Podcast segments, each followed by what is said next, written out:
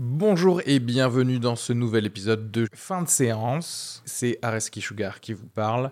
Pour vous dire que je suis en spectacle actuellement au théâtre Beau Saint-Martin à Paris. Donc si vous voulez venir voir une superbe heure de stand-up, n'hésitez pas à prendre vos places. Il reste des places pour les trois dernières représentations de la saison.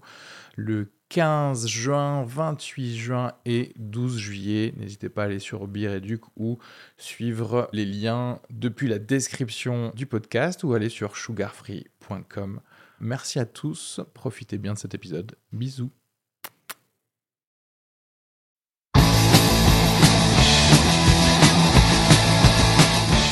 Bonjour et bienvenue dans l'épisode 61 de fin de séance. Aujourd'hui, on va parler de Spider-Man Homecoming. C'est un épisode qui arrive un poil en retard parce qu'on l'a enregistré à la, plage, parce qu'on est des gens qui, qui droit à des vacances aussi. Hein. On a aussi parlé de The Room, Lou-moi, et euh, de l'univers Marvel en général, avec Alexandre, Arnaud et Bastien. Je vous en embête pas plus, je vous laisse écouter. Allez, bisous. Et ah oui, n'oubliez pas de vous abonner au podcast et d'aimer la page euh, fin de séance et le Facebook et le Twitter et l'Instagram. Et voilà. Allez.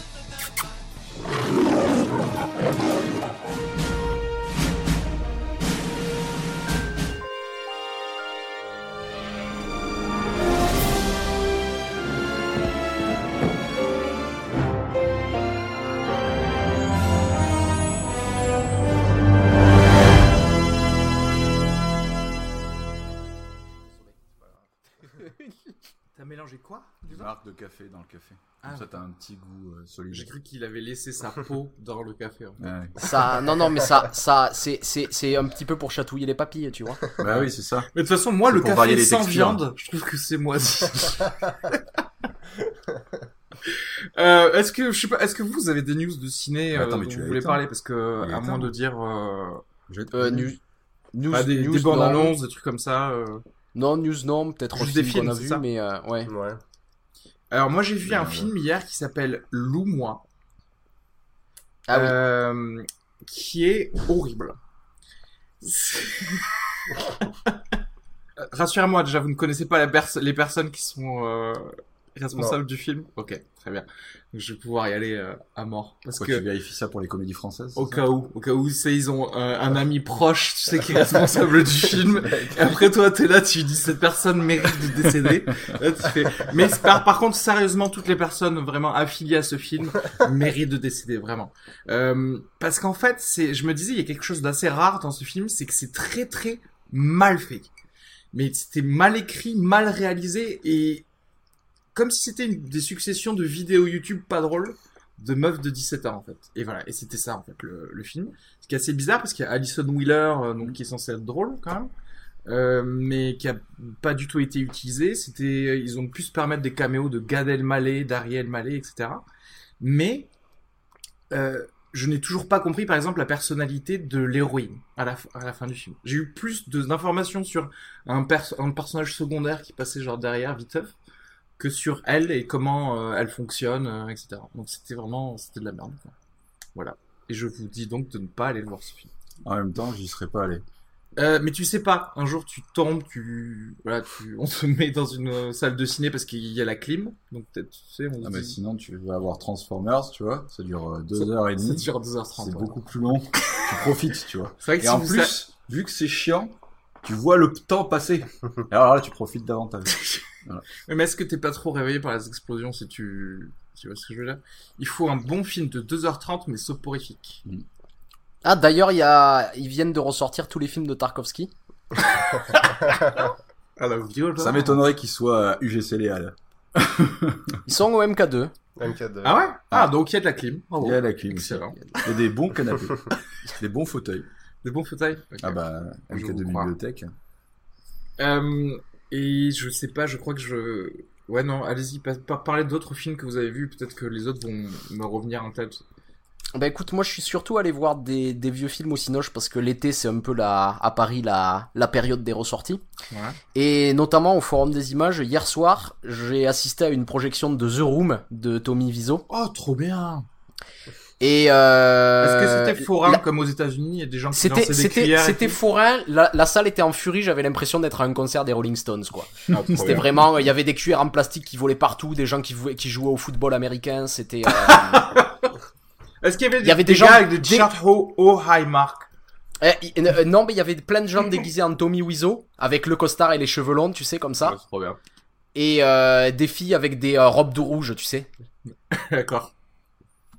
Et euh, non, mais en fait, le film est vraiment, euh, le film est vraiment étonnant parce que c'est vrai qu'on le dit. Enfin, je veux dire, un film aussi mal fait. Bon, il y en a beaucoup des films aussi mal faits. Mais celui-là, s'il reste, c'est parce que, euh, en fait, j'ai l'impression vraiment d'apprendre quelque chose sur la personnalité déviante de Tommy Wiseau en regardant ce film. Et c'est ça qui est, en, en fait, euh, j'étais allé avec Alice justement, et en sortant du film, on se disait, mais en fait, si Donald Trump avait fait un film, ça aurait été The Room, quoi. Il y a quelque, il y a quelque chose de ça, quoi. Et on rentre vraiment dans, dans, dans, dans la psyché d'un euh, d'un psychopathe, quoi. Il y a quelque chose de, il y a, quelque chose. En fait, c'est- presque du David Lynch, mais pas conscient de faire, euh, de faire, tu vois, du, du David Ouais, Lynch. Il y a quelque chose de ça dans ce film. Et c'était, non, c'était vraiment très marrant. Et, et je pense qu'il faudra un jour faire une émission sur The Room, d'ailleurs, euh, pour en parler plus en détail. Un épisode spécial. Spécial nanar. Ce serait, c'est indispensable depuis le temps qu'on en parle. Mais effectivement, c'est le nanar des nanars. C'est un film d'auteur. Est-ce que quelque vrai part, film. les d'auteur. nanars sont pas plus des films d'auteur que tout le reste des films? Mais les vrais, oui. Tu vois? Les vrais, les vrais nanars, c'est des films d'auteur. C'est des films. Je dis, toute la carrière de Michael Bay, c'est des films d'auteur. Euh, Des films d'auteur. Mais on a ce parlé sont- plein de fois. ce sont- pas des nanars. Non. Ouais, ouais. Ce sont pas des nanars. Non, c'est pas des nanars. Effectivement, c'est pas des nanars. Non, Enfin, j'ai pas vu euh, Transformers 5. Je sais pas. Ça se trouve, c'est un nanar. Peut-être. Surtout Mm. en IMAX 3D. Bah. Non, mais hier j'ai vu euh, hier j'ai vu Song to Song, le, le dernier Ah. Malik. Et euh, et, et c'est sans doute son essai que j'ai préféré depuis Tree of Life, c'est-à-dire de toute cette période plus radicale. euh, C'est la qualité d'un vrai home movie, du coup c'est hyper intime. Alors après ça dure 2h10 et, et on peut dormir et profiter de la clim aussi. Euh, si, il n'y a si- pas si on est- d'explosion. si- Donc, euh, il y a peu d'explosions et, et ça parle pas beaucoup. Donc si on n'y est pas très sensible, au moins on peut passer un joli moment à dormir dans la salle. Et si on est sensible, c'est, je trouve que c'est plutôt très réussi. Fin de séance, bienvenue dans le podcast qui vous recommande où aller faire vos siestes. quelle salle, quel cinéma, pour quel film. tu sais, c'est Serge Danet qui disait que qui n'a jamais dormi au cinéma est un mauvais cinéphile et un mauvais coucheur. Je crois qu'il avait pas tort. Merde. Merde, les gars. Donc c'est la preuve que tu devrais avoir plus, euh, plus de films en IMAX 3D et tout aussi, euh, Arnaud. Mais déjà, tu devais pas plus voir de blockbuster T'avais pas une. Ah non, non. Il avait Mais une non, clause, mais- il s'était fait. Ouais, c'est ça. Non, mais j'ai pris un mois de, j'ai pris un mois de vacances déjà. J'ai pas fait Baywatch, j'ai pas fait Transformers 10. euh, Donc euh, là, je reviens euh, frais et dispo pour parler de Spider-Man. Tu sens les jugements euh, de la personne qui s'est fait piquer par un insecte Je te dis, euh, je me fais harceler, quoi. Ah ouais, c'est c'est- J'ai c'est bien parce que là en fait on est en pleine euh, bromance, c'est-à-dire qu'en fait on est cinq personnes à avoir loué une villa. Et, euh, et Alexandre là en fait il nous sert de d'attractif pour les tous les insectes. C'est Comme ça. ça. il se fait lui piquer partout. Ils sont rassasiés et nous on est tranquille. Je pense que je vais crever d'ici la fin. Voilà. Euh, d'autres films, d'autres news, des choses comme ça. Est-ce que vous ouais non. Euh, J'ai senti déjà la péjorativité d'Arnaud quand il a dit Transformers 10, alors qu'il sait très bien que c'est le 5, tu sais. Donc clairement, tu t'en fous complètement des news de, par exemple, Star Wars 8, The Last Jedi et euh, Avengers Infinity War, les Ouais. bandes annonces qui sortent au San Diego Comic Con. Complètement. Ouais, moi pareil. Et alors, surtout Avengers 3.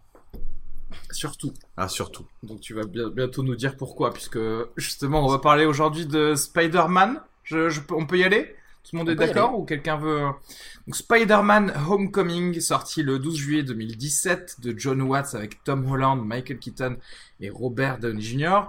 Putain, le synopsis, j'ai jamais vu un synopsis aussi long que ça. Bon, bah, en gros, c'est Spider-Man dans euh, le Marvel Cinematic Universe. Petit clip. Pour devenir un Avenger, il y a genre une période d'essai ou un entretien? Fais-moi plaisir.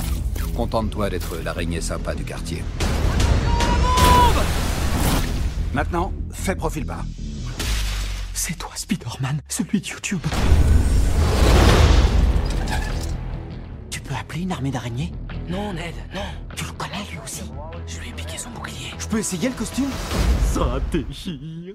Qu'est-ce que vous avez pensé de Spider-Man, Bastien Dis-nous. Euh...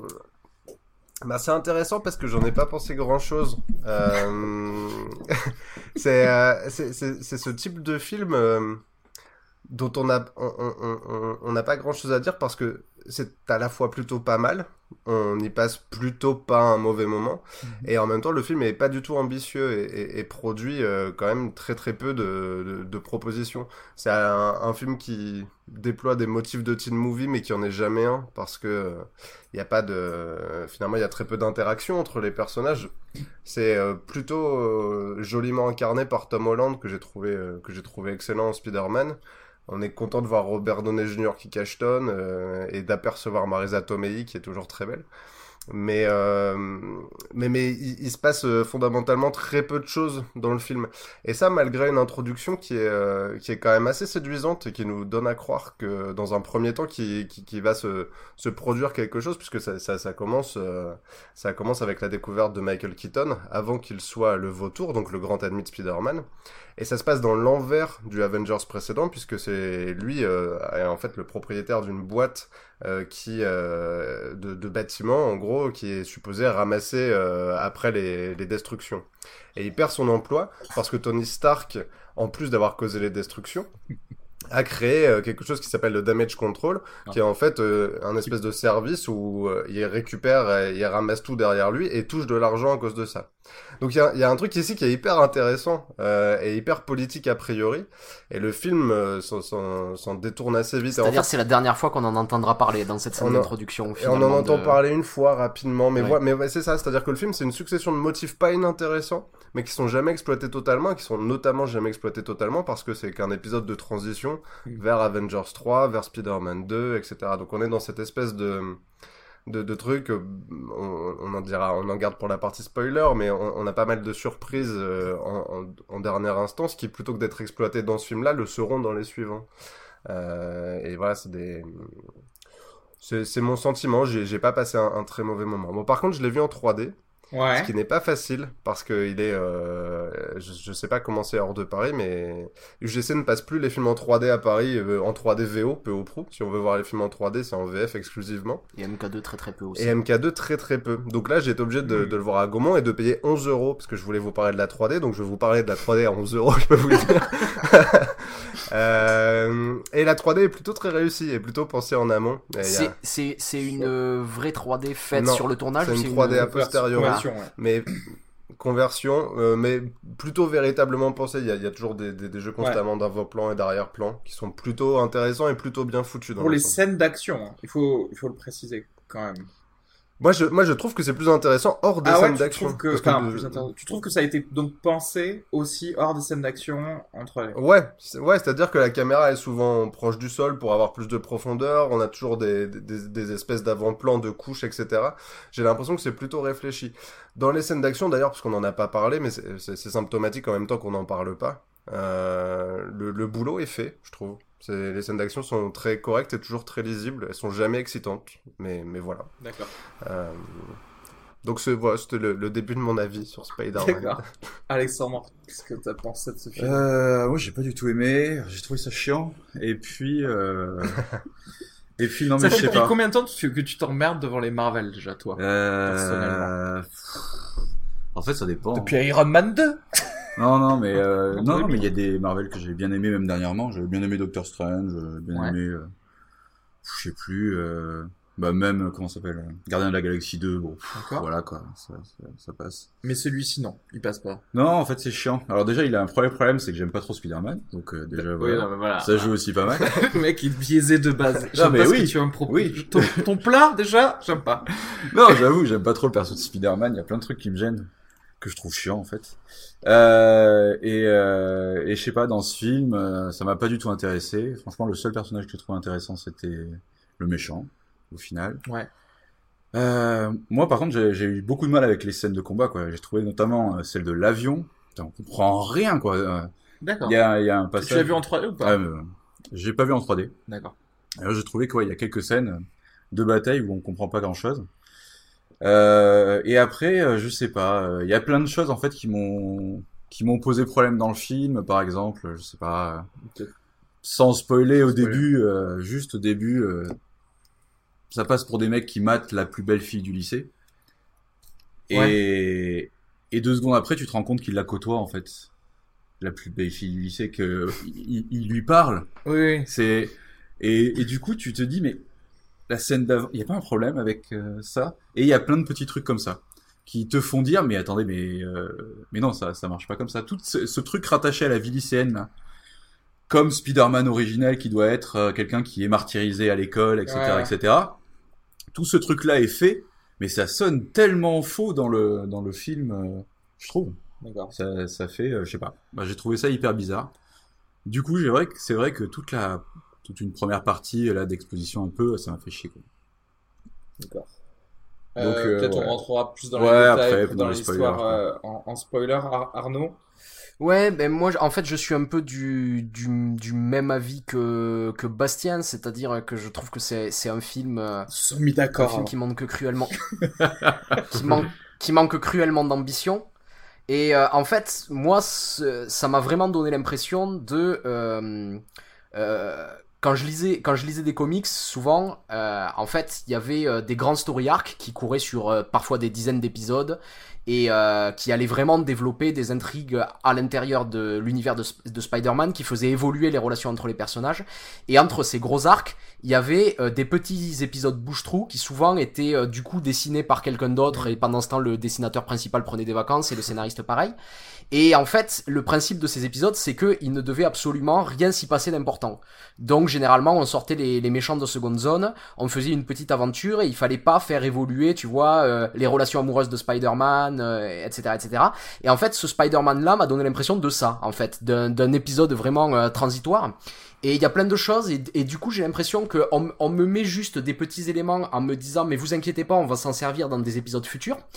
Et, mais ici, ils s'en servent pas, et j'ai l'impression d'avoir que des ersatz de tout ça. C'est-à-dire qu'au lieu de me, de me développer la belle, la belle romance avec Mary Jane, on invente un euh, nouveau personnage qui sera euh, l'enjeu amoureux de Peter Parker dans cet épisode, et qui est le personnage le plus insipide que j'ai jamais vu de ma vie, quoi. Enfin, je veux dire, c'est, et, comme dit, non mais c'est vrai, comme, comme dit Robles, en plus c'est incohérent, c'est-à-dire c'est censé être la, la, la, la plus belle fille de lycée, mais elle traîne dans les milieux geeks, qui lui parle tout le temps, et en fait, il y a rien qui se développe autour de ça. Avec euh, Tante May, pareil, c'est-à-dire que j'avais l'impression qu'il voulait faire quelque chose de différent en prenant Marissa Tomei. Il l'exploite pas du tout. Euh, Robert Downey Jr. euh, prend un peu la place de l'oncle Ben au début de, de Spider-Man, c'est censé être, le, le père de substitution. Mais il se passe pas grand chose non plus dans l'idée qu'on essaiera de développer ça plus tard. J'ai l'impression qu'en fait, ils ont tout un tas de cartouches, mais ils s'en servent d'aucune. Et que, au lieu de ça, en fait, on nous propose un épisode de transition. Et je trouve pas ça très intéressant. Je trouve pas ça nul. Mais en fait, je trouve pas ça intéressant, quoi. C'est, c'est, c'est l'impression que m'a donné le film. Alors moi ça va sonner comme si je défendais vachement le film par rapport à ce que vous, vous venez de dire, mais bon, je, je pense que je reste à peu près dans le, le même amour que j'ai pour ce film que, on va dire, vous deux. Lui, il le déteste vraiment, Alexandre, mais...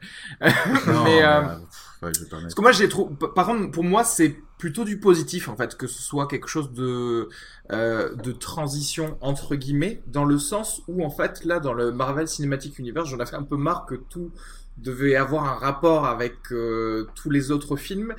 Et son manque d'ambition aussi, pour moi, c'est presque un positif parce que justement, on est dans le super-héros du quartier. Et ils ont voulu faire ça clairement du, début à la fin. Il y a même un, une espèce de petit arc pour le souligner. Mais du coup, moi, je trouvais ça un peu plus rafraîchissant que d'habitude d'avoir un, un truc, un, un gars euh, presque sur Terre, alors que bon, techniquement, il est censé être plus dans les gratte-ciels. D'ailleurs, chose qu'on voit pas du tout dans, dans ce film. Et, et d'ailleurs, il y a des choses qu'on ne voit pas dans ce film, et j'aime bien qu'on ne les voit pas. Je, je...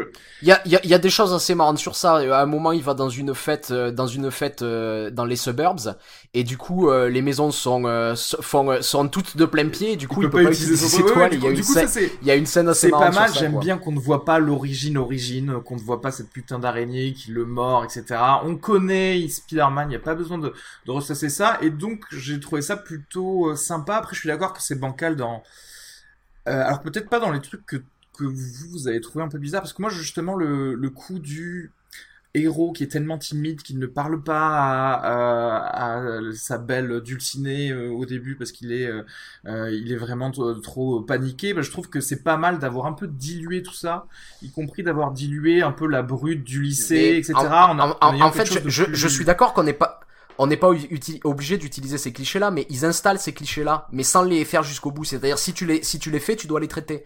Et ils auraient pu choisir autre chose. C'est plutôt que de faire une romance avec la plus belle fille du lycée, ils auraient pu, pu choisir une, une, une, autre route, tu vois, essayer de faire quelque chose qu'on voit, qu'on, qu'on, voit moins souvent. Mais, mais, mais tu dois avouer que quand même, tu dis bon, euh, j'aime bien que ce soit un film à part. C'est vrai, moi aussi, j'aime, j'aime bien que euh, ils sortent un peu du Marvel Cinematic Universe, mais ça les empêche pas de bien utiliser les personnages qu'ils ont à disposition autour de Spider-Man, Tante May, Mary Jane, etc., etc. Mm. Et euh, c'est, c'est ce qui est complètement raté. Et si tu compares au film de Sam Raimi qui se concentrait justement sur ça, je parle du premier épisode de, ouais. de Sam Raimi, du premier Spider-Man, lui réussissait très bien ça, justement.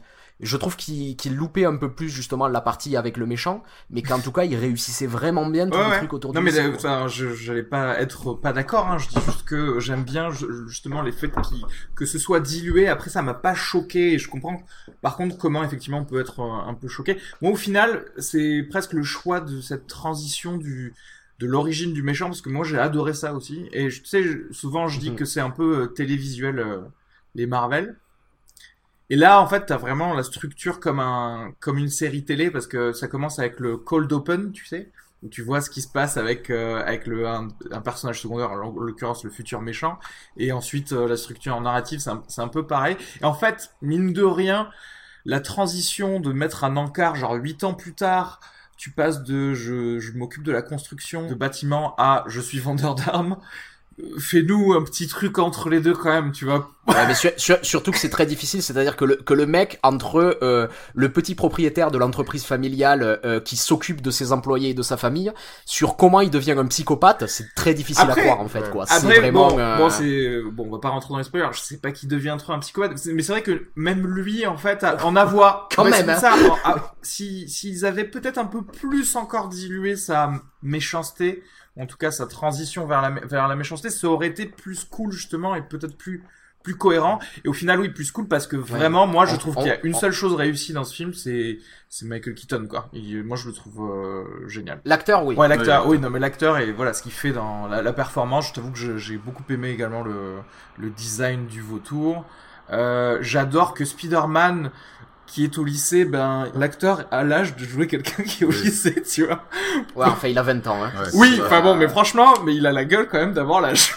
Parce que franchement, Sam ouais. Raimi, Andrew Garfield, j'y croyais pas trop trop euh, non plus, tu vois. C'est vrai. Mais euh, donc voilà, et d'ailleurs Tom Holland est, est plutôt bon. Moi, je trouve un bon sens comique, c'était pas c'était pas mal. Euh, je comprends pas trop le le running gag de Aunt May d'en faire un petit objet sexuel, je comprends pas. En fait, euh, on avait l'impression qu'il y avait des pistes intéressantes dans Aunt May jeune, comme tu disais, mais je sais pas du tout qu'est-ce qu'ils qu'est-ce qu'ils ont voulu nous dire, donc rien probablement. Ben pour l'instant rien, en fait, ils le gardent pour les épisodes suivants et c'est ça ouais, qui est dommage. Voilà. Après bon voilà, je, John Watts, je sais pas du tout ce qu'il avait fait. Euh, faudrait que je clique sur ça. Il avait fait un, je, je sais plus, il a fait un teen movie, justement, je pense, euh, un film qui avait marché à ah, Sundance. Mais il avait fait Copcar. Ah oui, non, Copcar, il est, il est, il est pas ah, mal. Qu'est-ce que c'est Copcar Copcar, c'est un, c'est deux gosses qui volent la voiture d'un, d'un ouais. shérif. Euh, joué par Kevin Bacon et un, le mini périple qui est après. D'accord, ok. Euh, bon bah du coup vu, vu, sa filmographie, il se débrouille effectivement pas mal pour euh, euh, pour les scènes d'action parce que j'ai pas l'impression qu'il en avait fait, fait d'autres avant. Et juste je voulais euh, signaler le truc de la lisibilité des scènes d'action à mon avis. Parce que si c'est pareil que pour le roi Arthur je pense qu'il y a des scènes en 2D qui doivent être beaucoup moins lisibles bah, quand tu le vois en 2D euh, alors que la scène a été pensée en 3D j'en avais parlé également parce que dans le film Le Roi Arthur il y a Guy Ritchie tu vois vraiment qu'il a pensé à ces scènes d'action en 3D, sauf que moi j'ai malheureusement vu le film en, en, en 2D, euh, puis en 3D, et effectivement la lisibilité est, meilleure parce qu'en fait voilà ça repose les yeux de voir que il y a différents plans d'action et on les voit beaucoup plus évidemment. Donc voilà c'est peut-être euh, parce que moi la, scène de la scène de l'avion dont tu parlais dans Spider-Man, je l'ai pas trouvé spécialement euh, illisible. Je vais juste terminer en disant qu'effectivement, euh, enfin j'ai passé un moment vraiment moi plaisant, mais euh, très rapidement, je vais l'oublier. En fait, du coup, j'ai envie de lui donner la même note que Doctor Strange parce qu'en fait, je réalise aujourd'hui, on est en juillet, j'ai ou- oublié Doctor Strange en fait, alors que je l'avais trouvé très plaisant quand je l'ai vu. en fait. Donc, euh, je pense que c'est des- ce sont des films qui vont sortir de mon esprit assez rapidement. Voilà. Et pour dire, pour donner la meilleure note, je pense de ce, de ce soir, hein, ça va être euh, 3,5 miam Attends, mais c'est Oh, sur, grosse sur combien? Sur 5. C'est sur 5 Sur miam. cinq. euh, Donc moi, je vais être à 1,5. 1,5. C'est bien, 1,5. On lui dira. Euh, moi, je vais lui mettre euh, deux miam et demi. Parce que voilà, je pas passé un mauvais moment, j'ai pas passé un excellent moment. D'accord. Deux miam et demi. Allez, je mets 2 miam et demi aussi. Ok, très bien. Alors passons au spoiler. Qu'est-ce que vous avez envie de, de dire euh, là-dessus? Hmm, En fait, juste par exemple, on parlait, tu vois, de, euh, de l'arc narratif du, du vautour. Ouais. Et euh, bon, il y a un Tu gros la- spoiler la qui se... pile ou face na- narrative du. Ouais. Il y a, y a un gros spoiler qui arrive à un moment donné, bon, euh, qui est pas du tout crédible, mais je, je peux l'accepter, on va dire. Moi, Euh, je l'accepte très bien. Je, je vais dans la fiction un peu goofy du film, tu vois, et Ouais. je- on va dire que je peux l'accepter. T'as mis 2,5, hein, je te rappelle. Et euh, en fait, on apprend que donc la plus belle fille, du lycée euh, que, euh, que Peter essaie de draguer, c'est la fille du vautour. Pas de bol. Et donc, les euh, les ça, jeunes c'est de joué, méchants sont beaux. en fait, C'est pour ça. c'est c'est joué comme une surprise et ça donne lieu à une scène qui est marrante, euh, beaucoup plus par la performance des deux Ouais. acteurs que par l'écriture d'ailleurs, parce que l'écriture est un peu flemmarde, Ouais. je pense quand même à cet endroit. Ça aurait Ouais, pu ouais. être beaucoup mieux exploité. Où en fait, euh, Spider-Man se rend compte que euh, donc le père de sa dulcinée est le vautour et, euh, et tout un jeu commence à, à, à se jouer pour euh, lui à la fois il va essayer de ne pas montrer qu'il est Spider-Man, donc il essaie de parler un minimum, tu vois. Il est très gêné de voir ce qui se passe et il y a une scène de comédie qui se joue autour de ça. Et euh, je comprends très bien qu'ils aient voulu le garder en comédie, mais en fait ça amène deux problèmes. Déjà, c'est le moment où ça arrive, bon, faut avaler la pilule, que euh, dans une ville comme New York, tu vois, paf, pile poil, ça tombe sur la... Attention, sur la- pas dans New York, dans le Queens. Attention. Excuse-moi, dans le Queens. Ouais, c'est euh, voilà. si- si- sinon, il y a pas de film quelque part. Ouais, non, non, mais bien sûr. Mais ensuite, l'autre problème, c'est sur l'arc du vautour euh, lui-même. C'est-à-dire, vu que cette, euh, euh, que cette information nous est euh, cachée pendant la plupart du film, en fait, je ne peux pas voir justement l'arc émotionnel autour du vautour. C'est-à-dire la, la raison pour laquelle il fait ce qu'il fait. Euh, c'est retournement de situation. Parce que quand je disais qu'il devient un psychopathe, à un moment donné, il tue un de ses employés. Bon, un peu par accident, Ouais. on me fait croire. mais quand, mais, Mais quand il apprend il qu'il a, quand il apprend qu'il a pas, quand il apprend qu'il a pas utilisé quand il apprend, euh, parce qu'apparemment il voulait utiliser un, un fusil un peu inoffensif sur lui et finalement il a utilisé un fusil désintégrateur. Bon, il le tue et quand il a quand, quand il apprend qu'il a utilisé le fusil désin- dé- euh, désintégrateur, il fait ah ok. Ouais. Alors, c'est vrai qu'en fait, ce qui détonne dans cette scène, parce que on l'a, on, on peut voir arriver un tel comportement comme ça dans le dans le clan des méchants, mais quand c'est vraiment des méchants, quoi. Pas quand c'est quelqu'un qui dit je vais pas boucler les fins de mois à Ouais. cause de l'URSAF ou des conneries comme ça, tu vois. Mais c'est ça. Mais c'est, mais c'est tout ce qu'il y a de bizarre dans, dans, dans, cette, euh, dans ce moment Marvel. Parce qu'il y a une vraie envie, euh, contrairement à l'inverse du Sam Raimi, de désacraliser le héros. Ouais. C'est-à-dire, de, plutôt que le héros soit iconisé, il est euh, dans le quotidien. Euh, il, il, il swing à peine entre les, Ouais. les gratte-ciel, il passe son temps à marcher. Il aide les, les grands-mères à trouver Ça. leur trajet. Et en fait, c'est plutôt rigolo, mais, mais comme Sam Raimi fait ça, parce que par ailleurs, euh, par exemple, dans le premier Spider-Man, euh, Tobey Maguire en, prend plein, en prend plein la tronche pendant une demi-heure. Mhm. Mais par contre, quand il devient Spider-Man, d'un coup, c'est iconisé. Ouais. Et, et, et là, c'est et là, c'est peu vrai. Alors, pourquoi pas C'est intéressant d'intégrer les héros dans le réel, mais pourquoi est-ce que les méchants sont des vrais grands méchants comme ça? Il y, a- il y a un truc qui est... Après, on a quand même les, euh, les enjeux qui sont quand même bien moindres. C'est-à-dire qu'à la limite, le, le au plus, pour une fois, le méchant, s'il réussissait, ben en fait, c'est juste son business, certes illégal, mais son business continue. Et ça, c'est bien de pas avoir le truc de je suis le lézard qui va contaminer tout le monde avec mes gènes mutants. Ta gueule, franchement, euh, arrête. Ah, quoi. mais en fait, je, suis- je, suis- je suis d'accord à une exception, à un truc presque, il, il faudrait pas que ça devienne, euh, tu sais, dans les années 90, dans tous les films d'action, les méchants, à un moment, ça a été des architectes ou des promoteurs immobiliers. Et tu vois, et en fait, faudrait pas que ça devienne ça, le cinéma d'action contemporain. ce, ce, ce lieu vil de gens méchants. Le truc à la Scooby-Doo, tu sais. Exactement. C'était le propriétaire du, Et- du parc d'attractions. Ah, et, si vous ne vous ça. en y étiez pas c'est- mêlé. c'est l'arme fatale 3 où Mel Gibson se retrouve à faire du karaté avec un promoteur Oui. immobilier. Oui, non, c'est ça. mec. Fais pas Mais c'est. Roadhouse aussi, tu sais. Où, Bien sûr. où C'est le, le méchant, il, genre, il raquette des, des garages, tu sais, c'est n'importe quoi. Voilà, c'est juste, faut pas tomber dans l'écueil Roadhouse. Même c'est très beau Roadhouse. Ouais, ouais. Bon, après, je pense que pour le coup, voilà, euh, de tous les super-héros, d'ailleurs, que ce soit DC ou Marvel, c'est pas mal d'avoir quelqu'un qui, euh, voilà, au pire, va recontinuer à juste sauver des mamies euh, euh, de leur côté. Ju- juste pour dire, effectivement, ça. euh, Ouais, mais, ce- mais, dé- ce- mais développer quand même l'aspect, c'est-à-dire que tu vois, il, il mélange tout, c'est-à-dire que là, là aussi, il y a le personnage de, Fla- de Flash Thompson dans, euh, Mm. donc qui est censé être le bully du lycée, quoi, la grosse brute qui, euh, qui et qui est le fils d'une famille riche et euh, qui veut asseoir son pouvoir sur le sur, Ouais. sur sur le reste de la population du lycée. Euh, bon, je l'ai jamais vu. au- C'est à la base, c'est un personnage caricatural. Je l'ai jamais vu aussi caricatural que dans ce film, en fait. C'est, c'est, c'est vraiment. Et en même temps, on nous montre donc ce, ce personnage qui est censé être l'incarnation de tout l'inverse de ce qu'est Peter Parker, mais il est quand même dans le groupe des geeks, lui aussi, à faire le marathon de culture générale, tu Mais vois. oui, Et pourquoi il mélange tout ça? Je comprends pas en fait. Tu vois, je pense que moi, je- moi j'aime bien parce a- je pense que le gars il se dit je veux cesser ces stéréotypes, tu vois. Et du coup, il prend un Flash Thompson qui n'est pas blanc, il faut le dire. Et également qui est très rapidement, même dans des situations de tous les jours, assez peureux, quoi. Enfin, c'est un gros cliché, ça, ça dépasse jamais le cliché. Ah hein, non, ce après ça reste un cliché. ce- On est en train de parler de Flash Thompson, le bully du lycée. Mais c'est, enfin moi je- en tout cas, je suis sûr que je l'ai trouvé beaucoup plus marrant que dans les autres films. Ouais, non, mais attends.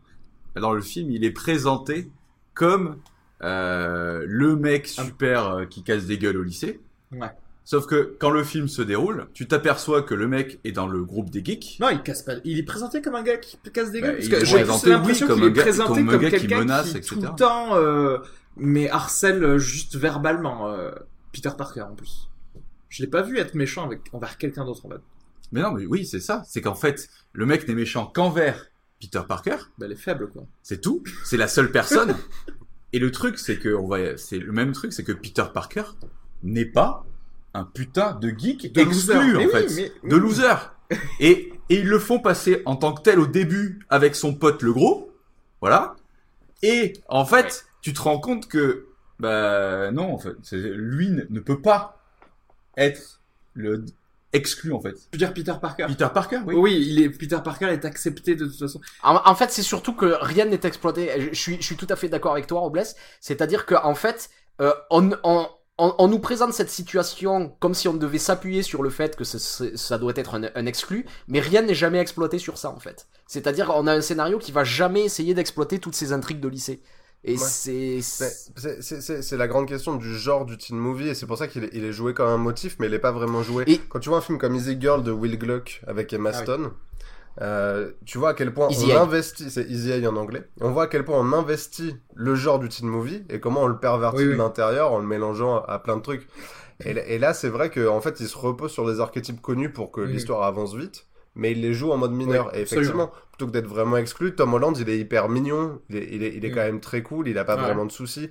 Donc tout est joué en mode mineur et c'est pour ça que ça nous, ça, ça nous arrive de manière euh, très peu euh, Et- dramatisée. Et il y avait des choses à exploiter, surtout que euh, avec le avec l'intrigue justement du euh, du, du, vautour. faucon, du vautour, pardon, excuse-moi, il y aurait eu quelque chose à exploiter, c'est-à-dire que euh, dans ce lycée, ce qui a ce qui est assez intéressant, c'est qu'apparemment il y a des, des gens d'origine sociale assez diverses en fait, entre Flash, Flash Thompson d'une famille riche, Peter Parker qui vit dans un Ouais. petit appartement avec sa tante May. D'ailleurs, il y a des choses assez bien exploitées sur le fait qu'ils vivent dans un petit appartement, la promiscuité que Ouais. ça amène et comment il doit cacher le fait que c'est Spider-Man, ça aurait pu être beaucoup plus exploité à ce niveau-là. Oui. Il y aurait des choses très intéressantes à faire sur ça. Et il y avait un parallèle évident à faire, puisque apparemment, en fait, c'est un lycée où il y a beaucoup de petits génies, et où grosso modo, en fait, on mélange des gens qui viennent de milieux aisés, et d'autres, j'imagine, qui ont des bourses ou des choses comme ça pour pouvoir aller dans ce lycée, comme Peter Parker. Et ils auraient pu vachement faire un parallèle avec le vautour et sa petite entreprise familiale, euh, par rapport à l'entreprise de Tony Stark. En fait, il y avait un vrai truc de thème à développer autour de ça, et il passe complètement à côté. Oui, et, et ça aurait été intéressant parce que c'est toujours difficile, si tu veux, de, de, de, de tisser l'histoire personnelle du super-héros avec l'histoire du méchant. Et là, il y avait une avenue qu'ils auraient pu investir et ils n'en font absolument rien. En fait, pour être crédible, ils auraient dû les mettre dans, dans une école privée où genre, tu vois, Tante May se serre la ceinture et peut-être utilise euh, l'héritage de, de Peter. J'ai l'impression que c'est un peu Et, ça. en euh, plus, quoi, et en même temps, le vautour, de, parallèlement, tu pourrais dire, genre, le vautour peut enfin payer l'école privée à, à ses enfants parce que Ouais, c'est ça. mais euh, parce que clairement aux États-Unis c'est faux c'est-à-dire qu'à partir du moment où ton gosse il a une euh, Audi ou je sais plus ce qu'il conduisait lui il va de suite en école privée peu importe où tu es euh, aux États-Unis quoi Ouais, ouais. Et ça, et ça pourrait avoir, avoir du sens parce qu'en plus, ça, c'est un truc constitutif de, de Peter Parker, c'est que le mec est, est brillant dans ses études. Ouais. Ouais. Ça, c'est, ça, c'est le truc qui est toujours présent. Donc, on peut très bien imaginer, même, tu vois, venant d'une famille modeste, sa tante qui l'élève, on pourrait très bien imaginer qu'elle s'endette parce qu'elle veut donner quelque chose à son neveu comme ça. Je pourrais y croire, Mais ça oui. pourrait être beau, Mais en fait. c'est sûr qu'il est confronté à l'argent de, de Tony Stark. Donc il y a, il y a un vrai sujet. ouais. En fait, on n'a jamais autant parlé d'argent dans un Spider-Man et jamais aussi peu parlé des écarts économiques. Et, Et- et- et c'est- bizarre, quoi. Enfin, C'est- bizarre. Je suis pas sûr. C'est-à-dire que les autres films, non plus de, de Spider-Man et même de super-héros en général, ne parlent pas assez d'argent et de politique de l'argent. Non, c'est mais, mais Spider-Man de Sam Raimi parlent d'argent. hein. Ils, ils ont jamais de blé quand la, la, la tante lui serre la ceinture pour lui donner Ah 20 non, c'est dollars, vrai, tu vois. Enfin, Et et il y a, y, a, y a des épisodes où genre Tante May essaie de donner de l'argent à Peter et elle, il le lui remet dans la poche parce qu'elle sait qu'elle a Ouais. pas d'argent et qu'il faut, Et tu vois, il y a dans beaucoup le de jeu, choses elle est comme obligée ça, de comme ça. déménager parce qu'elle a plus de pognon. Enfin, tu vois, il y a, y a quand même. euh, Ouais, ouais. C'est toujours la volonté dans le Marvel Cinematic Universe de, dès qu'on a un sujet, on va pas euh, le traiter parce qu'on veut pas diviser. Et le but, en Voilà. fait, c'est de toujours inclure tout le monde. Et en fait, il y avait, euh, il y a un seul film, j'ai l'impression, du Marvel Cinematic Universe qui était un peu po- politique, bon, avec des, euh, une politique très euh, libérale américaine, tu vois, c'était Iron Man 1, en fait, finalement. Qui, Et le 3, le 3 est intéressant aussi quand même. Je trouve, enfin, c'est- je, je sais pas si le Ouais, film euh, c'est hyper politique, vrai, mais pas- il va dans l'envers du mais pas Marvel, sur, pas, sur, pas sur la même chose. C'est plutôt un Oui. truc de, d'apparence, de traiter quelque chose. euh, Oui, raison. comme Et ça, le 1, c'était sur les, dans le un, il y avait- des armes. Ouais. Il y avait, il y, avait un vrai truc politique sur euh, les, les, sur les entreprises privées contre l'État, etc., Ouais. etc. Tu vois ce que je veux dire? Ouais. Et qui est exploité pour le coup. Et j'ai l'impression qu'ils ont plus jamais refait ça en fait. Mais après, tu euh, sais pourquoi? Parce qu'en fait, euh, à partir du moment où, à un moment, il y a eu un speech génial d'ailleurs du vautour vers la vers la fin du film où tu te dis ah mais ah mais ouais en fait c'est vrai que du coup Tony Stark il fait un peu genre le Sanofi qui crée un rhume et qui donne le vaccin contre Ouais, le rhume ça. tu vois parce que Ouais. le gars avec ses armes il, dé- il détruit des aliens et il- donc il détruit la ville et ensuite derrière il crée le damage control donc si tu veux le gars il a toute la lignée de production de choper de l'argent de, de, de tout le monde. Du coup, quand le vautour dit ça et dit bah moi je, je suis c'est quoi la diff entre vendre des armes comme il le fait et vendre des armes, tu fais genre ah ouais. D'ailleurs, ça parle un peu à, oui. à, à Spider-Man pour le coup. C'est la première fois que je vois enfin un gentil quand même tiquer un peu et comprendre le côté du méchant. C'est, c'est cette incohérence, c'est-à-dire que à la fois j'ai un vautour qui, euh, à, la, à la toute fin du film, euh, parce qu'il apprend la, la véritable identité de Peter Parker et décide de ne pas la révéler, donc qui ramène un peu à ses origines de petit entrepreneur qui a décidé de, de, de rentrer dans un business illégal pour faire un peu d'argent.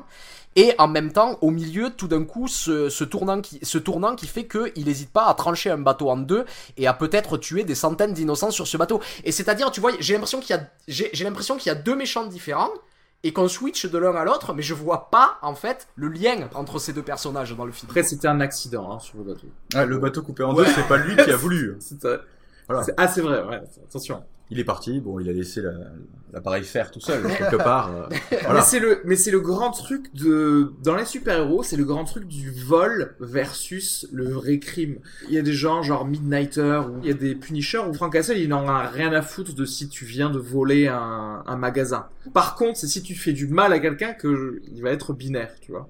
Tu te dis genre, euh, est-ce que tu vas pas créer plus de problèmes en, en allant tirer sur des, euh, sur des braqueurs de distributeurs de billets plutôt que juste, juste de les laisser faire, tu vois. Mais là, là surtout qu'il y a quelque chose d'intéressant, mais à nouveau qui n'est pas exploité, c'est-à-dire que dans cette scène-là sur le bateau, il se passe quelque chose, c'est que des innocents sont mis en danger à cause de Spider-Man. C'est-à-dire que Spider-Man, s'il n'était pas intervenu, Voilà. il y aurait eu le trafic d'armes, mais ça aurait jamais Mais ça, hein, c'est euh, ce qui s'est passé dans le distributeur de billets. Il, il trouve un, il trouve un petit truc, euh, tu vois, euh, narratif, c'est-à-dire que souvent, euh, même dans Avenger numéro 1, on dit ah euh, mais les Avengers ils ont détruit euh, la moitié de Manhattan, mais j'ai envie de dire ouais mais s'ils avaient rien fait, ben la Terre aurait été envahie. Tu Exactement. vois ce que je veux dire Donc il y a, y a, y a- Si ton héros est pas là, comment est-ce que tu t'en sors? C'est ça la Ouais, vraie c'est ça. Tandis que là, si le héros n'est pas là, ben il se serait rien passé. Ouais, voilà. Donc il y a quelque chose, il y a quelque chose d'intéressant, je trouve, dans ça, et c'est pas du tout exploité parce que à partir de là, il y a Iron Man qui, euh, euh, Tony Stark qui lui dit bon ben je, je te retire le costume que je t'ai donné parce que tu n'es pas responsable. Et l'arc du film, ça va être de passer du Spider-Man irresponsable au Spider-Man responsable à la fin du film, qui euh, qui va être félicité par Iron Man. Et le problème, c'est que à la fin, il se fait féliciter par Iron, Iron Man, mais pourquoi? Il a refait exactement la même chose que sur le bateau, sauf qu'il a réussi. Oui, oui. Donc j'ai envie de dire, il a pas acquis en maturité, il a acquis en technique de Oui, combat mais- peut-être, tu vois, ou Oui, quelque chose comme ça. Oui, mais c'est exactement, Mais, mais, c'est exactement ce que dit aussi Tony Stark pour euh, sa défense dans le film. C'est-à-dire quand il lui dit, ne fais pas quelque chose que je ferai et ne fais pas quelque chose que je ne ferai pas. donc euh, quelque part, bah, en fait, ça passe, ça passe. Les médias pensent que ça passe, donc viens avec nous euh, faire ta conférence de presse. Non mais tu vois, c'est c'est c'est-à-dire c'est c'était la même chose un peu qu'on parlait sur Wonder Woman, c'est-à-dire les dialogues me donnent l'impression qu'il a acquis en maturité, mais si je lis le film et l'action qui Oui. se passe, ben non en fait, il est resté exactement le même quoi. C'est la, c'est- c'est la force du méta et du personnage de, de, de Tony Stark, mais c'est c'est comme ça dans plein de Marvel. euh, c'est juste que, en fait, le scénariste incorpore les défauts du film et s'en moque lui-même. Oui, oui, tout à fait. Donc il, nous- il nous rend beaucoup dans les spectateurs, séries, euh, complices. Ouais. Il Ouais. nous dit, il nous dit euh, bon, c'est un peu nul, mais je le sais. Ouais, ouais. Euh, Tommy Wiseau fait Et- beaucoup ça dans The Room, mais ça rend pas le film meilleur. En fait, c'est ça, c'est que ça rend pas Euh, les tu films. crois qu'il fait ça dans ce film? Je suis pas sûr qu'il est au courant qu'il fait quelque chose de. Non mais il est pas au courant mais il y a, il y a des trucs pour rattraper. C'est à un moment euh, il y a euh, Tommy Wiseau qui dit euh, euh, il y a quelqu'un qui lui demande mais comment est-ce que t'as rencontré Lisa? Et il dit ah c'est une histoire super intéressante et il commence à partir dans une histoire qui est pas du tout intéressante et là il y a un des personnages qui fait et elle est où la partie intéressante? Et là t'as envie de dire oui c'est vrai elle est où? et il fait beaucoup ça dans le film Dans le, ça le genre, rend pas meilleur dans le genre méta, comme on est dans la partie spoiler, il y a un truc très marrant par contre dans Spider-Man, c'est les vidéos de Captain America. Ah oui. Ah oui. ouais ça c'est sont puis, très, très ouais. drôles. Et en plus, c'est crédible en plus parce que je pense qu'on lui demanderait de faire ça en fait, en vrai. Captain Oui, America. Et, et le pire, c'est qu'il le ferait parce qu'il dirait ouais, trop l'éducation nationale. Trop Et avec, avec le petit humour où il est censé y avoir une mise en scène du, du genre euh, Captain America dé- dé- désigne son le prof de PS comme comme mon meilleur ami, votre professeur de PS, et il désigne le mauvais endroit parce que le prof s'est mis de l'autre côté. Et c'est c'est des petits trucs que je trouve. En fait, ça marche mieux que les gags beaucoup plus euh, beaucoup plus appuyés du film. Ouais, tu vois ces petits vrai. trucs comme ça. Et en même temps, c'est hyper méta, c'est-à-dire que Chris Evans, il est dans la même situation que Captain America à la toute fin du générique quand il dit euh, il y en a encore Ouais. C'est c'est vrai qu'il en peut plus de faire des apparitions, de venir cachetonner film après film. Et, et ça, c'est plutôt très rigolo. Euh, sinon, ouais, je voulais parler de, je cherche le nom. Ah voilà, Martin Starr, parce qu'en fait, il y a deux, com... enfin, comiques, comédiens dans dans, ce- dans dans le film. Il y a Martin Starr qu'on a pu voir dans Silicon Valley, dans Freaks and Geeks et dans plein de plein de plein de films qui est, pour le coup, lui drôle, très drôle et bien utilisé. Mais malheureusement, le coach c'est Hannibal Buress, qui est un, un comique excellent aussi, mais mais pas du tout, pas assez utilisé en tout cas dans dans celui-là vraiment. Non, euh, mais il a, il, il a deux courtes C'est scènes Ouais. et en plus on, on sent que le montage lui fait pas honneur.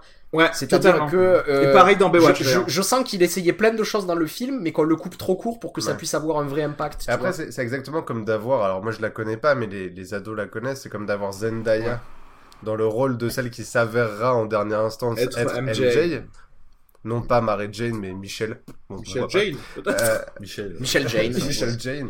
Et euh, bon, bah, et, et, et par ailleurs, ça, bon, au- au-delà du fait que c'est qu'un clin d'œil et qu'on en fait pas grand-chose et que c'est dommage, pendant tout le film, on sait que ce sera elle l'enjeu amoureux Oui, du suivant. enfin, oui, oui, à un voilà. moment. C'est que, euh, c'est le fameux truc du euh, ah bah, ce que je disais pour Wonder Woman sur euh, euh, le mec qui jouait Ares.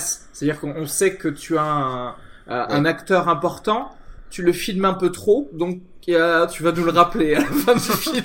Donc, et là, en fait, c'est vrai que Zendaya, euh, bon, voilà. Après, le le peu qu'on sait du personnage, peu importe que ce soit MJ ou pas, était assez drôle. hein, L'espèce de Mais juste, justement, pendant tout le film, en fait, tu te dis, mais, mais en fait, euh, j'ai pas envie de l'histoire d'amour que vous me présentez. Elle est nulle, l'autre, euh, l'autre, l'autre personnage. En tout cas, elle est moins Ouais. intéressante. ouais. Et pourquoi Et justement, dans, dans un teen movie, qu'est-ce qui se serait passé? Il y aurait eu un, un triangle amoureux. Et j'ai cru que c'est ce qui allait se passer, oui. ouais, au début Et du pas film. du Et en fait, je, comme s'ils se disaient, ah, mais on avait oublié de faire ça aussi. Ah ouais, mais t'inquiète. C'est pas grave, on le fera pour T'inquiète, on a d'autres films. on en sort quatre par an, t'inquiète. Et ça, c'est super décevant quand même, tu vois, parce que t'as- envie de la voir cette relation, t'as envie de voir comment lui se rend compte qu'il est attiré par l'autre, d'autant qu'en plus le père de sa copine, c'est, enfin, Ouais. il y, a- il y a mille choses à faire et ils le font pas, quoi. Et j'aime bien voir des gens en slip passer derrière vous. C'était un pêche C'est normal, sauvage. c'est normal. C'est normal. Moi, mon ressenti, c'est que le film, il m'a menti. Plein de fois, il m'a menti. tu vois, il est venu, il m'a- dit des trucs, et après, il m'a fait non. Ah non, c'est faux, en fait. Et Regarde cette histoire. Je- tu non, vends mais pas de film, on m'a menti, on m'a dit, ouais, Peter Parker, c'est un geek exclu, euh, Ah. un peu pervers sur les bords, qui mate des filles qu'il n'aura jamais. Et après, dix minutes après, on m'a dit, mais, mais c'est totalement faux. en fait, on m'a menti. Donc, euh, Non, moi je crois que l'impression joue sur la dualité fois, de quoi. chaque personne à être euh, à la fois bizarre. Non, mais quand vous parlez de Mary Jane, et c'est vrai que, moi, tu vois des petites scènes qui te font dire, ah, Ce ça- personnage. ce est- personnage va être important par la suite. mais pas dans le film, en fait. Oui, voilà. Il est pas important. Suis, à suivre. Reste. Ouais, non, mais à suivre, quoi. reste dans la Et, et, et, et, et en fait, c'est un petit peu ce qu'avait fait euh, moi. Moi, le, le plus gros truc que j'avais euh, à reprocher à The Amazing Spider-Man, donc le premier reboot, Ok. Ouais, qui était affreux. qui était affreux, avec euh, et en Ah, fait, moi, ce qui se passe, Le deuxième pour moi c'était horrible. ouais, le premier affreux aussi. J'ai pas eu la force d'aller voir le 2 tellement j'ai trouvé le J'ai pas vu le affreux. 2 moi non plus, Mais, ouais, euh, parce que et en fait, donc il se passe quelque chose d'important dans la mythologie Spider-Man qui est euh, la mort de l'oncle Ben. Ah oui. Et euh, normalement, il y a quelque chose de très important qui... Bon, la scène est nulle à chier déjà. C'est-à-dire, c'est- c'est- c'est-à-dire que on, on dirait vraiment que l'oncle Ben est rajouté. C'est-à-dire, il se passe un braquage d'une épicerie et tout d'un coup, on montre l'on- l'oncle Ben limite à siffloter dans la rue, genre il ne peut rien m'arriver d'affreux. Maintenant, j'ai l'impression de voir Red is Dead dans euh, dans la cité de la peur, tu vois, dans cette.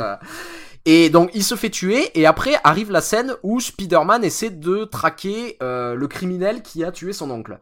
Et normalement arrive un moment très important, c'est euh, normalement il doit tenir ce criminel et euh, Spider-Man doit décider de ne pas le tuer parce qu'il assume sa responsabilité de héros. Et c'est le moment fondateur un peu de Spider-Man, c'est là où il devient vraiment le super-héros parce que il a il a il a appris quelque chose de de ce qui vient de se passer. Et en fait dans The Amazing Spider-Man, ce qui se passait c'est qu'il cherchait le criminel mais il ne le trouvait pas. Et paf, on s'arrête là. Et donc on imagine que plus tard, il reviendrait dans un épisode futur avec du genre un super méchant qui se révèle être le meurtrier de l'oncle Ben. Et c'est toujours ce truc, tu vois, que je disais, j'en peux plus en fait de franchiser les films, c'est-à-dire si si vous avez si vous avez que des intrigues de merde pour votre histoire principale, je m'en fous que vous ayez, utilisiez les belles intrigues dans les films plus tard, j'irai pas les voir parce que le premier était nul à chier quoi. En Et c'est ce qui se passe un peu faux avec ce parce film. quoi. qu'il ira les voir. Et ils ont tout ça. gagné les gars. Et Ils voilà. C'est vrai que j'irai quand même les voir. Il avoue. Il l'avoue. en Du coup, leur plan marketing a fonctionné à Mais je vais critiquer, mais je vais critiquer. Voilà. Et, Et voilà. Ils se disent, ah, ils parlent donc de notre film. En rigolant et en caressant leur chat comme les méchants inspecteurs gadget. Ceci dit, on n'en a pas parlé euh, parce que là, là, on met deux miams et demi. euh, tu mets même trois miams et demi, toi, c'est fou. Bon, mais ce qui est, et On même, et même un miam et demi, t'es plutôt hyper sympa parce qu'en fait, je, je pense, à- je suis en train de penser à, à toute cette espèce de, de, de logique Rotten Tomatoes en ce moment aux États-Unis. Song to Song dont je vous parlais juste avant. Donc juste euh, qui est un site euh, qui euh, fait la moyenne Oui, des Oui, critiques pour donner dire. une note au final. Exactement. Et qui donc détermine si la critique est plutôt positive. De, qui, elle, si elle va de plutôt positive à très positive, que la critique est fresh, et si elle est négative, qu'elle est rotten. Donc c'est eux qui déterminent quand elle est fresh et qu'elle est rotten. Et, et le truc, c'est qu'en fait, Song to Song, qui est un film qui prend des risques et qui a plein de défauts et qui a plein de problèmes, il a 40% sur Rotten Tomatoes. Spider-Man, avec cette logique de ne pas prendre de risques et d'en donner bah, à tout le monde, il a 95% sur Rotten Tomatoes. putain. Et en fait, et, et en fait, c'est vrai que notre attitude à nous, spectateurs, et je suis le premier, hein, je vais tous les voir, j'en ai pas raté, hein, mais à, à toujours aller les voir et à toujours accepter de revenir parce qu'on nous a donné le minimum syndical et de temps en temps à être étonné et content quand il y a une petite prise de risque. En fait, elle est coupable parce qu'elle elle, euh, alimente cette, euh, cette, cette logique du pourcentage et de la non prise de risque des studios. Et donc en fait, Spider-Man, c'est vrai qu'on lui, on lui met deux ennemis ici, mais et, et deux ennemis c'est suffisant pour avoir un, fresh sur Rotten Tomato. Et ouais, mais c'est pareil que la bouffe, en fait. Tu vois, on pourrait être politique en achetant, mais tu finis toujours par acheter le paquet de nuggets qui Exactement. Exactement. Ouais, je sais pas. Non, mais ouais. confirme le Et status c'est, et c'est exactement, ce- c'est exactement ce que tu disais tout à l'heure sur. euh, c'est parce que c'est-à-dire que, en plus, il, il arrive un truc avec les critiques. et J'ai l'impression qu'à chaque fois qu'il y a un film de super-héros qui sort, je, je vois, je vois partout, tout le temps, des critiques qui disent c'est le meilleur film de super-héros de tous les temps. Bizarrement. Bizarrement. Et donc il y a un truc très bizarre, c'est du, c'est, du genre, en fait, avec cette logique-là, on devrait, on devrait en être, si c'était vraiment à chaque fois le meilleur film, on devrait être Que un film Nolan- tellement bon Nolan- que notre cerveau explose devant le film, tu vois. Ce qui paraît, tu vois le film, tu orgasmes vers ta mort directement. Ouais, c'est ça, tu, tu meurs, quoi. C'est la fin absolue du monde de, de Carpenter. Tu meurs devant le film parce qu'il est trop bien, tu vois. Et, euh, et en fait, se Captain America qui sort de l'écran, qui te prend par la main. qui Et, et en fait, ce qui se passe, c'est, c'est exactement ce que tu disais, c'est-à-dire que tu sors, t'as eu le, le minimum syndical, tu te dis, j'ai passé un bon moment, mais après tu l'oublies, et quand le film suivant sort trois mois plus tard, vu que t'as oublié Oui, c'est ça. le film qui était avant, tu te dis, ben, il est mieux que celui que j'ai vu avant. mais non, il Vu est pas que je mieux, m'en souviens pas. oublié, en fait, quoi. Non, mais il y a eu, des- il y a eu des bouses immondes dans Marvel. On parle de DC où il y a eu des trucs Ouais. horribles. Mais je suis désolé, mais Avengers 2, mais.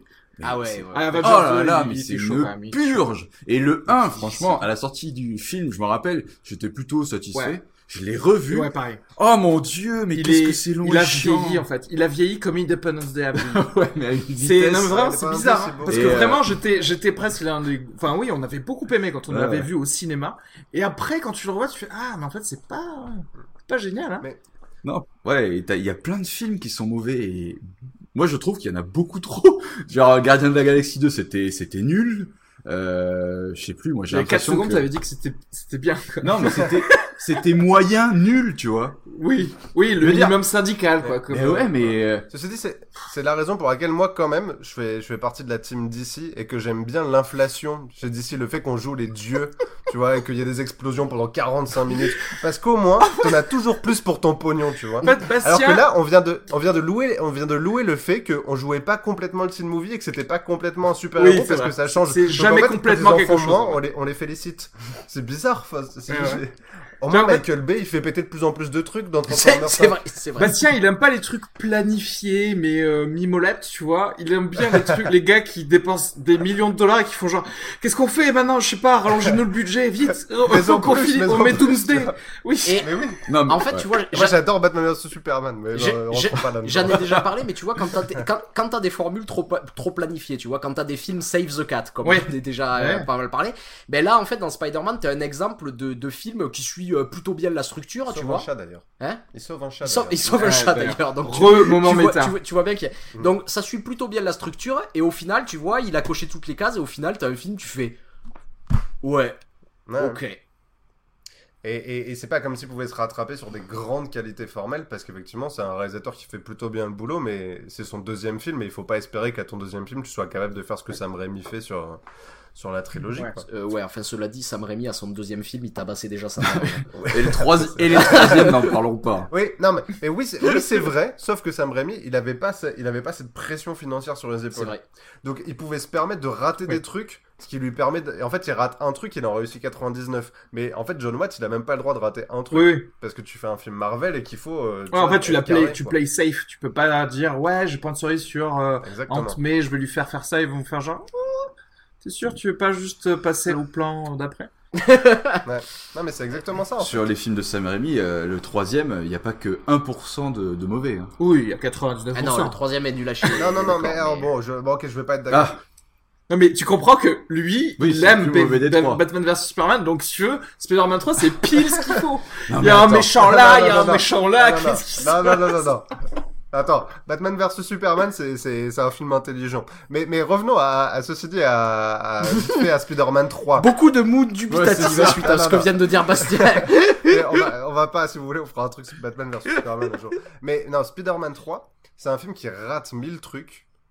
Mais quand il réussit des choses, c'est extraordinaire, quoi. Je, Enfin, je je ne dire, peux un- pas te un dire moment, ce qu'il a- réussi. Est-ce qu'il a réussi Venom Et je, Juste comme ça. je pour- tiens, je, Je tiens à dire, euh, y a, euh, on, va, on va révéler quelque chose aussi, c'est- c'est-à-dire qu'on on a décidé de faire ce podcast suite à une discussion que j'avais eue au téléphone avec Areski sur Batman versus Superman, où il y a Areski qui, t'a- qui, a, qui a dit ah non mais il faut qu'on qu'on s'enregistre ce genre de truc et qu'on fasse un podcast.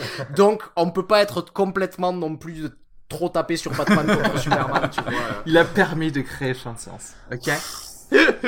Non, mais en tout cas, Spider-Man 3, rien que juste, si vous vous souvenez de la scène de la naissance de l'homme de sable, par exemple, re- ne serait-ce que cette scène. Le gars un qui oiseau. tombe dans un cinéma. accélérateur de particules, tu Ouais, sais. c'est ça. Exactement. Thomas la pas quand il tombe, ensuite quand il, quand il se recrée, il y a quand même un, un moment de cinéma extraordinaire. Donc, Oui. au moins, il y a ça. Oui, Et juste, Enfin, à- quand et ça juste dure avant, il y a un moment d'anti-cinéma du genre, euh, les gars, il y a un humain qui est tombé dans l'accélérateur. Oui, oui. Mais comment c'est possible, mon dieu Mais comment Ça doit être une mouette de 80 kilos. Oh, il y a une mouette Ou un humain, mais ça ne va pas du tout fausser nos résultats. Mais t'inquiète pas, on n'est pas du tout à 3 atomètres près, c'est pas grave. Là, vous êtes. Là, vous êtes des mauvais spectateurs. Mais il y a un minimum. Ah non, tous ces flashbacks qui sont revenus de ce film. 6 ans de psychothérapie pour qu'il puisse euh, mettre ça au fond de lui-même quand même. Hop. Bref, en tout cas, celui-ci est meilleur que Spider-Man 3. Ah non, ah non. Ah les gars Franchement, Ah, non, je trouve que c'est- Franchement, je suis plutôt euh, Ah non. généreux avec les films que je vais voir. Et je vais voir souvent de la merde. et euh, Mais genre, Spider-Man, c'est pas possible. Genre, euh, je sais pas, même tu vois, j'ai vu Power Ranger. Ouais. Et ben Power Ranger, dans la dans le, le, le sentiment que j'ai eu devant Spider-Man, la comparaison entre les deux, je mets Power Ranger bien devant. Power Ranger, il est à deux ou deux et demi, tu vois. Voilà. Tu vois Il est d'accord avec moi. Mais Spider-Man, c'est pas possible. Non mais en fait il y a un truc et, et je pense vraiment qu'on devrait avoir deux échelles, c'est-à-dire d'un côté les films sans ambition et de l'autre les films avec ambition. Exactement. C'est-à-dire que Spider-Man 3, je le trouve dû à chier, Mais c'est très mais il y a ambitieux. des ambitions. Ce Spider-Man là, il n'y a pas d'ambition, c'est une autre échelle et sur cette autre échelle euh, de de, de Sur grosso l'échelle de la satisfaction. sur l'échelle sur, sur l'échelle de la boîte de nuggets, je lui mets un bof quoi, tu vois. Voilà. N'importe quoi. Alors que voilà, Spider-Man 3 sur l'échelle du caviar, je reconnais que c'est pas le meilleur mais quand même, tu vois. On va devoir commencer à sortir mille échelles avec Non mais après des faut être, euh, faut être comment dirais-je cohérent sur euh, comment on note. Je noterai toujours à la sensation euh, Ouais, la sensation que du je- film. Est-ce que je suis capable de le revoir ou pas euh, Spider-Man pour moi c'est non. Je veux pas le revoir. J'y mets Ah. un et demi parce que voilà. Oui. Mais euh, j'ai pas envie de le revoir. Alors que moi, le degré de rewatchability, si je devais, si je devais, par exemple, si j'étais à la recherche d'un air frais pendant 2h11, la semaine prochaine avec un, avec un pote, je- moi, je pourrais le revoir. Oh, ouais. Alors que non, alors que d'autres. ouais. Ah non. Ouais, tu vois, c'est, c'est comme ça, c'est la Ouais, mais sensation. je sais pas, Araski, de, de, de- dé- déballe peut-être pas tes déviances sexuelles sur le podcast comme ça, tu vois. Ah, sachez que moi, j'ai toujours de la lotion pour main au cinéma, parce que tu sais jamais, si ça se peut peut-être être tout seul dans la salle, hein Tout ça pour se branler devant Marissa Tomei, puisqu'à ce qui paraît, c'est ce qu'il faut faire, puisqu'on te le dit pendant tout le film. Ceci dit, petit moment potin pour ceux qui l'ignoraient, parce que moi je l'ignorais, Marisa Tomei et Robert Downey Jr. ont été en couple. Ouh. Absolument. Mais tout le monde sait ça, tout le monde a le voici de 1992.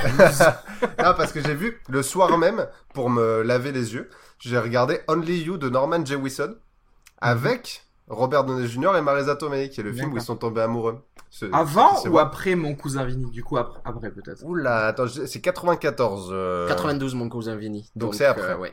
Ok, ouais, voilà. Et voilà. Il Et, si vous devez choisir, moi je vous conseille de regarder Only You de, de Norman Jewison, qui est une comédie romantique très moyenne, mais euh, très Moyen. satisfaisante. Mais comment il te vend les te vend trop le film. En fait, c'est genre, disais, allez voir Spider-Man, il est moyen, quoi.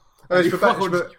je peux pas vous le vendre plus parce que objectivement, il a fait le film pour aller en Italie et pour filmer Marisa Tomei, mais ce qui est de Oh, bonnes raisons gars. déjà. T'imagines, c'est pas trop bien. T'es réalisateur, tu fais genre, euh, on va Hawaï, non? Bon, on a qu'à tourner un Lost, un Lost, je peux réaliser un Lost vite. J'avoue que quand t'as des millions d'euros, oui. Oui, c'est clair. Y aller. déplacer à Hawaï, et être payé pour ça, tu sais. Mm. Tu peux pas Bon. faire ça quand t'es prof de physique. Tu peux pas dire, tiens, je vais donner deux, trois cours à, à Ah ouais. Lulu. Ouais. Ah, ça marche Et pas. revenir. Ouais, voilà. Dommage. Euh, bon, bah, je crois qu'on a répondu à toutes vos questions concernant Spider-Man Homecoming. Euh, de toute façon, on va, ce serait bien qu'on se revoie tous ensemble euh, quand? Pour la sortie du prochain qui va être quoi? Ah, pff, Ah, dans- pas- Ils vont le faire dans 3 ans. Thor. Tous euh, les 3 ans. Ah oui, non, le Ah, prochain Spider-Man. Thor. Ah non, je crois que tu parlais du prochain pour, euh, Spider-Man. pour les Marvel, ouais. ah, pour les Marvel, c'est Thor, Ah je oui. crois, le prochain. Thor, Prochain ouais. Thor, ouais. C'est cet Thor automne. 3, Hein. Ragnarok. Ah ouais, Thor 2, Thor 2 le prochain, ouais. Thor 3. 3. Thor déjà. 3. Thor Putain, 2, tu l'as zappé tellement il était bon. Ah oui, Thor 2 c'était une purge. hein. Ah, oui, évanouissement devant le film. Les, les Black, les Black Elves.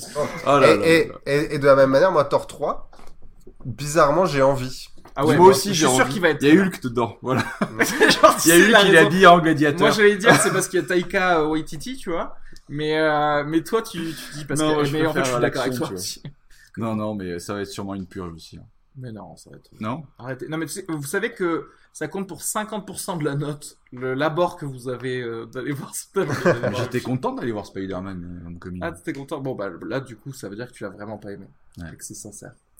Il faut être sincère dans, dans ce podcast. Bon, euh, merci beaucoup. Merci. Merci à tous.